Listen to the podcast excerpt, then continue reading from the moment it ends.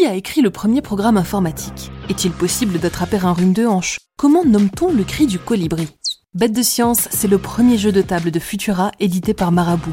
220 cartes, des centaines de questions et des dizaines de challenges pour tester vos connaissances sur les sciences. De Thomas Pesquet à Marie Curie, choisissez votre héros et complétez votre parcours de scientifique avant vos adversaires. Conquête spatiale, règne animal, réalité virtuelle, biologie, écologie, astronomie. Testez vos connaissances avec Bête de Science à deux ou en équipe et devenez incollable sur tous les sujets qui font la science d'hier, d'aujourd'hui et de demain. Retrouvez Bête de Science dans les liens en description.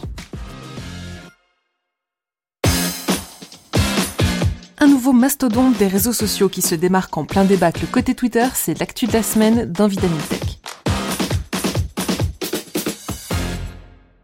Vous suivez probablement déjà l'affaire Tout va de mal en pis chez Twitter.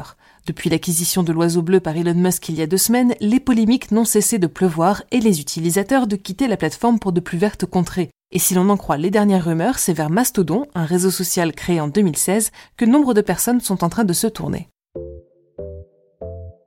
Il s'en est passé des choses depuis qu'Elon Musk a repris le gouvernail de Twitter. Manifestement beaucoup moins préoccupé par son image publique que dans ses plus jeunes années, le multimilliardaire enchaîne les tweets incendiaires et les décisions controversées depuis fin octobre. Après avoir viré plusieurs personnes au placé dans la chaîne de supervision et dissous le conseil d'administration pour devenir seul dirigeant de la firme, l'homme qui affirmait détester les pubs a ouvert les bras en grand aux annonceurs de la plateforme en leur promettant monts et merveilles. Puis en l'espace de quelques heures, plusieurs instances ont noté une hausse considérable de l'utilisation de termes racistes ou antisémites dans les tweets. Ça, c'était juste durant son premier jour en tant que CEO chez Twitter. Depuis l'oiseau bleu a été retiré de la bourse, les équipes de modération se sont vues bloquer certains accès à quelques jours des élections de mi-mandat, Musk a partagé des théories conspirationnistes, s'est moqué à plusieurs reprises de ses utilisateurs, a augmenté le prix de l'abonnement premium, rendu la certification de profil payante et viré la moitié des employés de l'entreprise, soit 7500 personnes, dont la plupart ne l'ont découvert qu'en se voyant barrer l'accès à leur bureau vendredi dernier. Il a par ailleurs supprimé les jours de repos initialement offerts par la firme, ainsi que le droit au télétravail, reconnu regretter son acquisition après une chute massive d'investissement de la part des annonceurs, annoncé la fin de la limite des 280 caractères qui faisait le sel de Twitter, et suggéré que finalement l'accès au réseau social deviendrait peut-être entièrement payant. Bon, on n'a pas énuméré toutes ces frasques dans le détail, mais c'est déjà pas mal en seulement deux semaines, et suffisant pour justifier l'exode massif des utilisateurs de Twitter.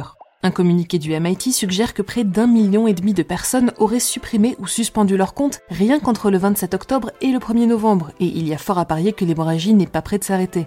Parmi ces internautes, plusieurs célébrités ont annoncé leur migration vers Mastodon, un réseau social open source calqué sur Twitter qui a vu ses rangs s'agrandir considérablement au fil des derniers jours. La plateforme jusqu'alors discrète a été rejointe en peu de temps par des dizaines de milliers d'internautes et compte désormais un million d'utilisateurs actifs. Bon, contre 238 millions pour Twitter tout de même. Mastodon cependant fonctionne assez différemment. Pour commencer, il ne s'agit pas d'un site détenu par une firme, mais d'un logiciel open source, c'est-à-dire dont le code est accessible à toutes et à tous, permettant à qui le souhaite d'héberger son propre serveur baptisé Instance. Qu'il soit consacré aux sciences, aux chats, à la politique ou qu'il soit généraliste, le serveur est régi par un ensemble de règles énoncées par son créateur.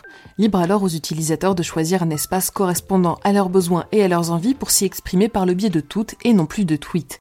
Un peu comme des groupes Facebook ou des serveurs Discord, me direz-vous? Eh bien, pas exactement, puisque ces serveurs décentralisés communiquent par ailleurs entre eux grâce au protocole ActivityPub.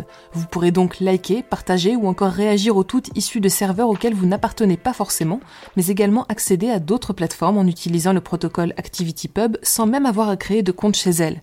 Contrairement à Instagram ou Facebook, le système se veut donc ouvert et transparent et il n'emploie pas un algorithme destiné à vous mettre les publications les plus enrageantes sous le nez. Il est également sans publicité, les autres financent eux-mêmes leur serveur ou s'appuient sur les dons de leur communauté pour le maintenir en activité. Un modèle qui pourrait théoriquement fonctionner sur le long terme mais qui se retrouve complètement ébranlé par l'immigration en masse de la diaspora twitterienne.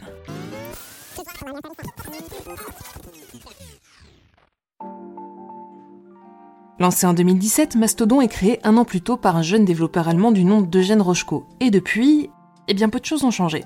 Rochko est toujours l'unique employé de la firme, et si celle-ci a connu un relatif succès auprès de plusieurs communautés à travers le web et dans le monde, son usage est resté relativement modeste, jusqu'à cette année. L'exode des utilisateurs de Twitter vers les serveurs de Mastodon représente un défi sans précédent pour son créateur, qui se retrouve confronté à des ralentissements massifs sur ses serveurs les plus fréquentés. Des ralentissements et des pages 502 qui rajoutent à la frustration des nouveaux arrivants déboussolés par le système de communauté du réseau social.